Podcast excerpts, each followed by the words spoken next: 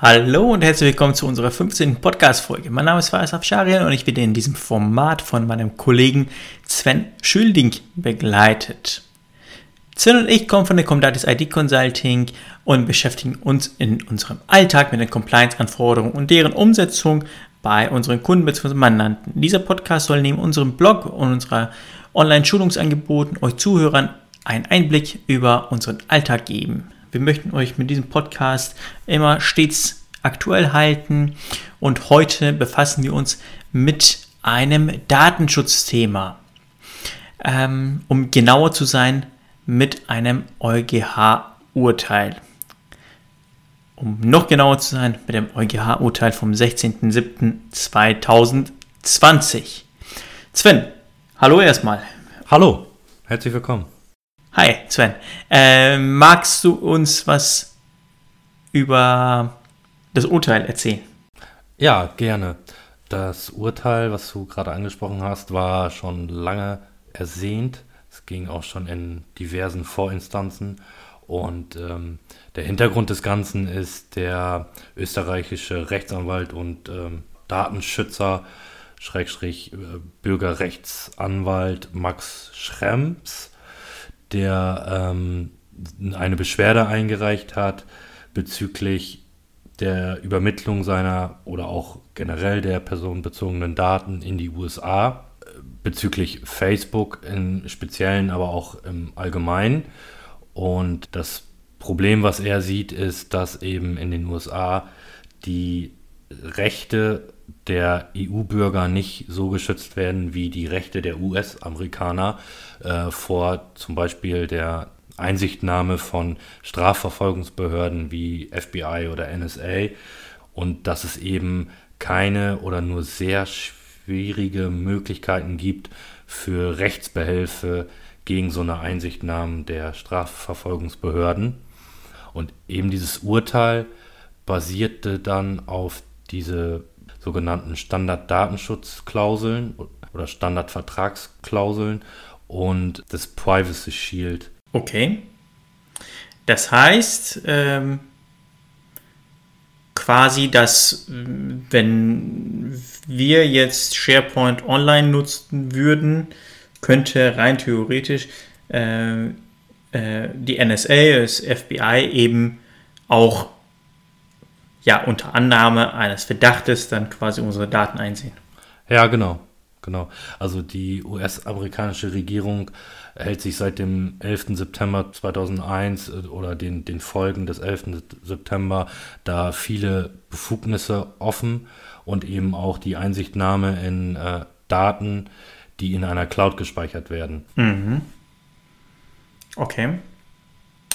Ähm, sind die Klauseln denn komplett jetzt ungültig oder wie kann ich mir das vorstellen? Also die, die Standard-Datenschutzklauseln sind durch das Urteil eben nicht ungültig. Die können weiterhin so angewandt werden. Allerdings hat das Gericht, also das EuGH, nochmal ganz deutlich gesagt, dass diese Standard-Datenschutzklauseln nochmal überprüft werden müssen durch den Verantwortlichen. Also als Beispiel der ähm, Unternehmer, der in, den, in der EU sitzt, äh, in Deutschland zum Beispiel, muss eben, wenn die Verarbeitung auf Grundlage dieser Standardvertragsklauseln basiert, diese nochmal genau prüfen. Mhm. Was heißt denn hier prüfen? Also was genau muss er prüfen? Hast du da ein Beispiel? Als Beispiel oder eben das, was das EuGH als beachtenswert empfunden hat, waren eben, dass diese Standardvertragsklauseln die gleichen Rechte und die gleichen durchsetzbaren Rechte und auch Rechtsbehelfe für die EU-Bürger geben muss wie innerhalb der EU. Mhm. Also ganz einfach gesagt, die müssen sich nach äh, europäischem Recht ausrichten. Ja, genau. Wir haben ja seit der Einführung der DSGVO das Marktortprinzip.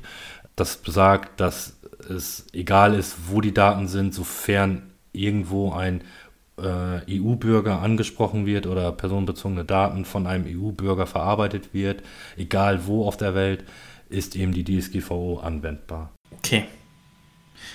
Ähm, was bedeutet das in der Praxis so für mich als User verschiedener Dienste?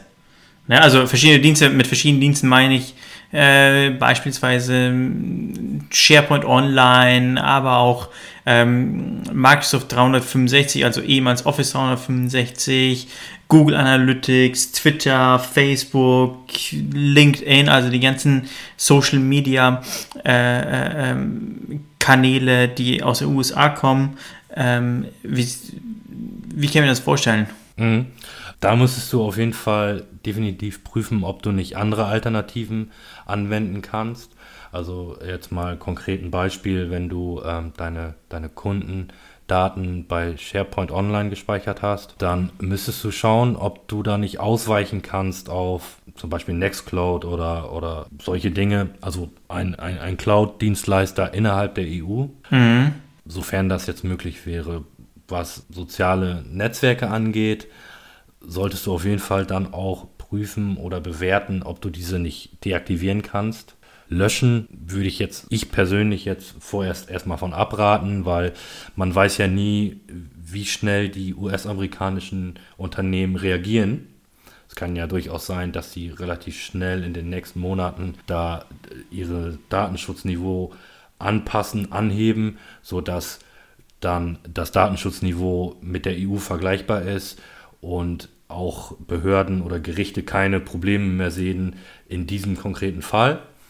Und wenn du dann natürlich mhm. ein Social Media Profil gelöscht hast, dann wäre es natürlich schade. Also ich würde da schon eher zu einer Deaktivierung raten. Ja, ich glaube, niemand wird sich auch darauf einlassen, irgend so, so einen Kanal äh, zu löschen. Zumal ja viele durch das Online-Marketing einfach auf diese Kanäle ähm, ja äh, angewiesen sind und diese tatsächlich dann benötigen ähm, für Werbung etc. pp. Äh, oder Produktvorstellung. Ähm, da gebe ich dir recht. Ähm, was mit Tracking Tools, Google Analytics? Ja. Auch da aktivieren wahrscheinlich, ne? Da solltest du auch genau schauen, ob du überhaupt einen Mehrwert, einen sehr hohen Mehrwert oder überhaupt einen Mehrwert daraus ziehst aus Google Analytics. Aus Erfahrung kann ich da schon sagen, dass dass einige Google Analytics im Einsatz haben und dort nie wirklich irgendwas mitmachen. Die haben es einfach, es läuft einfach bei denen, weil vielleicht die Werbeagentur es mal so eingestellt hat. Ähm, weil es ein Must-Have-Tool ist. Ja. Na, die genau. meistens durch die Werbeagentur dann mitgeliefert wird. Ja, mhm. zum Beispiel. Und wenn eben dies der Fall ist, dass du sowieso da nie reinschaust und dich das sowieso gar nicht großartig interessiert, dann würde ich schon dazu raten, das abzuschalten. Klar, wenn es natürlich mhm. essentiell für, dein, für deinen Unternehmenszweck ist, dann müsste man sich genau überlegen, ob, ähm, ob es das Risiko wert ist. Mhm. Oder Alternativen nutzen, ne, die es ja auch gibt. Oder eben Alternativen nutzen. Da gibt es ja auch Anbieter aus Deutschland. Mhm. Ja, die vielleicht nicht so diese Mm, Markenpräsenz haben, aber im Endeffekt nicht alles, aber vieles der essentiellen Sachen dann auch eben auch darstellen können. Ja. Ne? Es ist ja nicht immer gesagt, dass es unbedingt schlechter ist. Also ich kenne einen Anbieter aus Deutschland, der ist auch lange am Markt und würde jetzt behaupten, der bietet das gleiche wie Google Analytics. Das geht ja, das geht ja äh, wahnsinnig weiter, ne? Google My Business gibt es ja noch. Äh, oder überhaupt die G Suite meinetwegen. Ja. Ne? Ist ja wahrscheinlich das gleiche wie äh, Microsoft 365. Ne? Tut sich ja wahrscheinlich nichts. Ne? Ja. Also da muss man ähm, immer im Einzelfall prüfen, wie das Datenschutzniveau bei dem, bei dem Anbieter eben aussieht. Also, also meines Erachtens erstmal in erster Linie schauen, über welche Rechtsgrundlage läuft, das, läuft diese Übermittlung überhaupt. Haben wir nur die Grundlage des, des Privacy Shield Frameworks.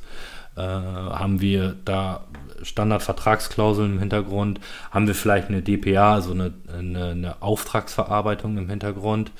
Ähm, und wenn eben das Niveau, ich sage jetzt mal, der DPA äh, genauso hoch ist wie das Niveau innerhalb der EU, dann spricht natürlich schon vieles dafür, dass diese Anwendung oder diese Anbieter weiterhin im, im Einsatz bleiben können. Mhm. Magst du ihm ganz kurz DPA mal übersetzen?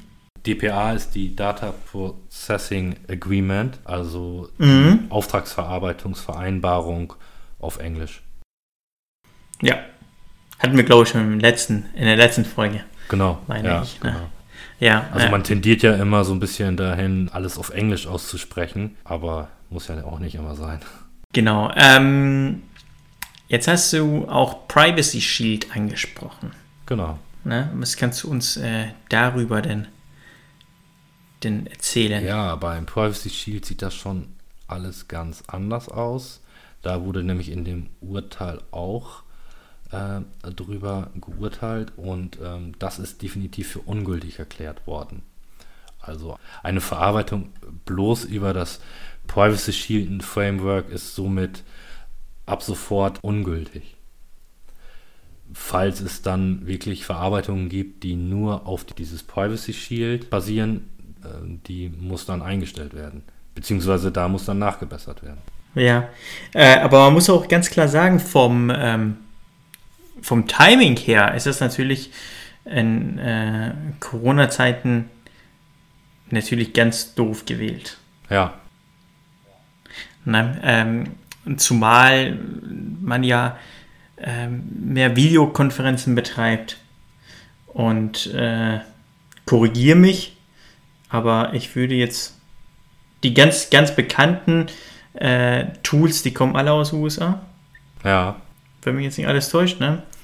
Cisco, WebEx, beispielsweise äh, Teams von Office, beziehungsweise Microsoft. mhm.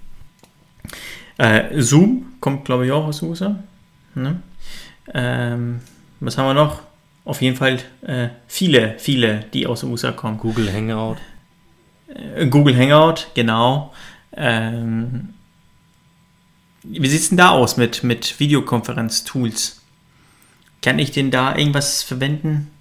Ja, da kannst du mit Sicherheit was verwenden.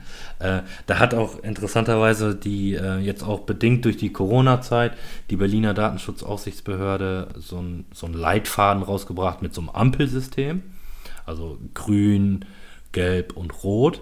Und die haben sich mal die Mühe gemacht, alle Anbieter oder viele, viele Anbieter durchzubewerten und haben dort Microsoft Teams eine schlechte Note gegeben. Und genau, das hat Microsoft nicht ganz auf sich beruhen lassen, hat dann eine Gegendarstellung geschrieben und da ist im Moment ganz schönes Dokumenten-Ping-Pong zwischen der Berliner Datenschutzaufsichtsbehörde und den Rechtsanwälten oder der Rechtsabteilung von Microsoft unterwegs. Und da wird vieles im Moment besprochen, was, was der Berliner Behörde nicht äh, passt und was Microsoft eben anders sieht oder anders bewerten würde. Aber da muss man sagen, dass das erstmal nur die Behördenmeinung einer Behörde in Deutschland ist. Wir haben ja, wir haben ja viele, da haben wir ja, glaube ich, auch schon mal darüber gesprochen. Und ähm, dementsprechend muss man da abwägen. Also, also unabhängig jetzt von dem Thema des EuGH-Urteils jetzt nicht zu schnell, nur weil die Berliner Behörde da Zweifel hat, ähm, einfach ähm, Microsoft Teams oder so einstampfen. Also das finde ich übertrieben. Also man könnte rein theoretisch erstmal weitermachen. Also nicht in Panik verfallen, sagen wir mal so. Ja, nicht in Panik verfallen, genau. Also je nach Ausgang dieses Komplexes muss man schauen, wie die anderen Behörden sich da positionieren. Auf jeden Fall werden die sich untereinander absprechen, wie die da jetzt mit dem Thema Microsoft Teams umgehen in Zukunft. Und dann müssen wir schauen, inwiefern man dann noch Teams verwenden kann und sollte. Ob Microsoft auch dann wirklich einlenkt und nachbessert. Genau. Mhm. Okay. Also, äh, ich habe es gerade mal aufgerufen. Äh, Teams, Skype, Zoom, Google Meet, GoToMeeting, Bliss, Cisco WebEx, die sind alle in diesem Kurztest von diesem besagten Datenschutzbeauftragten aus Berlin äh, eben durchgefallen. Ja, Mhm. genau. Ja, und das zeigt natürlich, also jetzt ohne jemanden nahe treten zu wollen, aber das zeigt natürlich ein bisschen die Praxisferne. Mhm. Ist vielleicht ein bisschen alles zu hoch gekocht. Ja, also äh, quasi ein bisschen mehr Fingerspitzengefühl meinst du, ne? Ja, vielleicht wäre das Mhm. angebracht. Ja. Äh, in diesem besagten Ampelsystem äh, sehe ich jetzt gerade, es gibt ein paar Open Source Varianten, so wie Jitsi Meet. Ähm, was ein positives Urteil bekommen hat, aber auch Tixeo Cloud, Big Blue Button sowie Wire. Ja. Die haben alle ganz komische Namen, kann man sich vielleicht nicht ganz so gut merken. Außer Jitsi. Jitsi äh, kannte ich auch schon vorher. Äh, aber Tixeo Cloud, äh, Big Blue Button, Wire habe ich glaube ich auch schon mal gehört, aber Big Blue Button definitiv noch nie was von gehört. Ähm, dann kennt man es ja äh, von der Straße. Es gibt grün, rot und natürlich auch gelb. Äh, dort ist es so, äh, dass unter anderem der Service von Cisco WebEx, welcher von der Telekom bereitgestellt wird, mit gelb markiert worden ist. Mhm. Okay. Also, es gibt dann definitiv, auch wenn man es hundertprozentig sicher gehen möchte, nicht 100%, 99% sicher gehen möchte, kann man noch andere Tools verwenden, außer jetzt Teams, wie zum Beispiel Jitsi. Aber auch andere. Wenn man jetzt hier keine Werbung macht. Wenn man der Meinung der Berliner Aufsichtsbehörde da äh, folgt, dann ist das so. Ja, was du natürlich mit Praxisferne meinst, ist natürlich, ähm, wenn man so, so einen äh, Microsoft 365 Account hat, dann spielt das alles zusammen natürlich ja eine, eine tolle Kombination. Man ist mit wenigen Klicks, hat man eine Videokonferenz, man muss keine, ähm, ja, keine Einladung aus einer anderen Software schicken und sowieso und das geht alles ein bisschen schneller, funktioniert alles ein bisschen besser, einfacher. Und äh, dann hat man natürlich wieder mh, hm, viele Softwareprodukte auf dem Rechner, die man vielleicht auch gar nicht dann benötigt. Ne? Ähm, also, ich fasse mal ganz kurz zusammen. Soweit es geht, ähm, alle Dienste mal erörtern die man nutzt. Das sollte eigentlich, äh, glaube ich, recht schnell gehen, wenn man datenschutzkonform arbeitet. Ja, genau. Die müssen alle eigentlich schon dokumentiert sein. Ja. Und da dann ermitteln, okay, welche brauche ich tatsächlich, welche kann ich vielleicht für eine gewisse Zeit ähm, deaktivieren. Ja, wo gibt es Alternativen, wo ich dann ohne weiteres eben umsteigen kann, ohne dass ich mein Unternehmen komplett umkrempeln muss? Ähm, dann kommen wir aber an irgendeine Stelle, wo wir sagen, okay, wir haben tatsächlich in unserer Strategie auf das Produkt, meinetwegen Microsoft 365 gesetzt, was ja viele machen. Mhm. Ja? Ähm, da ist es ja nicht so, dass ich dann von äh, jetzt auf gleich eben mein SharePoint online auflöse und in was anderes gehe. Genau. Ne? Das ist ja auch mit, mit verschiedenen ich nenne es mal, Workflows im Unternehmen selbst irgendwie belegt. So, ich weiß, ich habe da nach dem Dokument zu suchen, ich weiß, dass da unsere quasi Zentrale ist, dass ich da die Kundendaten habe oder wie auch immer. Ähm, das ist ja nicht irgendwas, was man äh, von, von heute auf morgen dann umstellen kann.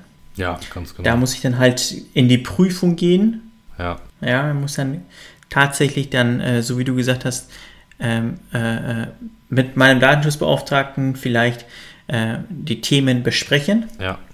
nach einer Lösung finden äh, oder suchen und eine, eine Lösung suchen und finden, so, ähm, und nicht in Panik verfallen. Ja. Ne? Genau. Kurze Frage. Ich benutze OneDrive. Mhm. Da könnte ich ja rein theoretisch, ähm, wenn ich die Dokumente verschlüsselt in OneDrive ablege, dann interessiert mich das auch nicht, ne? Mhm. Du meinst verschlüsselt mit einem Zusatzanbieter, der die Daten dann wirklich ein Zusatztool genau komplett so verschlüsselt, dass Microsoft da noch nicht mal den Hauch einer Chance hätte, darauf zugreifen zu können. Es gibt, es gibt ja Tools, ähm, wo ich dann Dokumente quasi ablegen kann, ist dann quasi verteilt an meinetwegen Dropbox, äh, meinetwegen ähm, OneDrive, was ich gerade gesagt habe. Und ich kann die Dokumente nur halt eben mit dieser jener Software dann wieder entschlüsseln. Mhm. Ja, oder lokal kann ich es halt aufrufen, aber wenn es dann tatsächlich in die Cloud hochgeladen ist, geht das nicht mehr. Das ist dann aber wahrscheinlich unkritisch. Ne? Ja, also meines Erachtens wäre das dann schon sehr unkritisch, weil dann eben mhm. keine, also in dem konkreten Fall keine personenbezogenen Daten mehr verarbeitet werden, also übermittelt werden. Natürlich muss man dann schauen, äh, fallen da vielleicht auch Verkehrsdaten an, also so Verkehrsdaten, Logdaten, die dann wieder einen Rückschluss auf eine natürliche Person geben könnten. Aber in dem konkreten Fall wäre das dann schon unkritisch, meines Erachtens. Mhm. Also ich kenne viele kleine Unternehmen, die halt ähm, super viel mit OneDrive arbeiten. Ja, also nicht mit dem, mit dem großen Paket. Mit der, mit der kostenlos äh, Einfach äh, richtig, richtig. Ähm, und da könnten die dann halt ähm, die Dokumente, die sie dann haben, wo auch personenbezogene Daten drin sein könnten, äh, verschlüsselt hochladen und dann halt dementsprechend dann konform weiterarbeiten, ohne ja, Bedenken. Also dieser Meinung kann man sein, ja. dass dann eben nicht mehr personenbezogene mhm. Daten in irgendeiner Form übermittelt werden oder eben einsehbar wären für einen Dritten, sei es Microsoft Irland oder Microsoft USA. Mhm. Ja. Ja, es gibt tatsächlich Anbieter, die ähm, so eine Software betreiben, so eine Software anbieten. Ähm, da könnte man auch mal vielleicht bei Bedarf mal nachschauen, nachgoogeln, ähm, welche Software da vielleicht in Frage ja. kommt, um dem Ganzen so ein bisschen aus genau. dem Weg zu gehen. Ja. Genau, haben wir irgendwas vergessen? Nö, ich glaube nicht. Also, nicht in Panik verfallen, mit dem Datenschutzbeauftragten ähm, äh, in Klausur gehen und äh, gucken, was kann man machen, was kann man ändern, was muss man ändern, was muss man eventuell gar nicht ändern. Ähm, wenn man keinen Datenschutzbeauftragten hat, kann man selbstverständlich auf welche aber äh, zugehen, äh, die dann halt beratend genau. tätig werden. Na? Genau. So, Sven, ich habe, glaube ich, äh, keine Frage mehr. Ja, perfekt. Hast du denn, hast du denn noch einen Punkt, wo du sagst, äh, wir hätten das vergessen oder? Das kann man schon so ganz grob so zusammenfassen. Natürlich ist das Urteil und auch die ganzen Vorinstanzen wesentlich länger und die äh, Schlussanträge der Staatsanwaltschaft, äh, also bezogen auf, auf das EuGH-Urteil. Ähm, aber so im Groben kann man das schon so zusammenfassen. Okay, perfekt. Ja, super. Sven, dann bedanke ich mich für deine Expertise, für deinen Input und ich würde sagen, wir hören uns in wenigen Wochen dann genau. wieder. Ja, Dankeschön nochmal, ja, Sven. Bitte. Äh, und bis, bis dahin. Dann.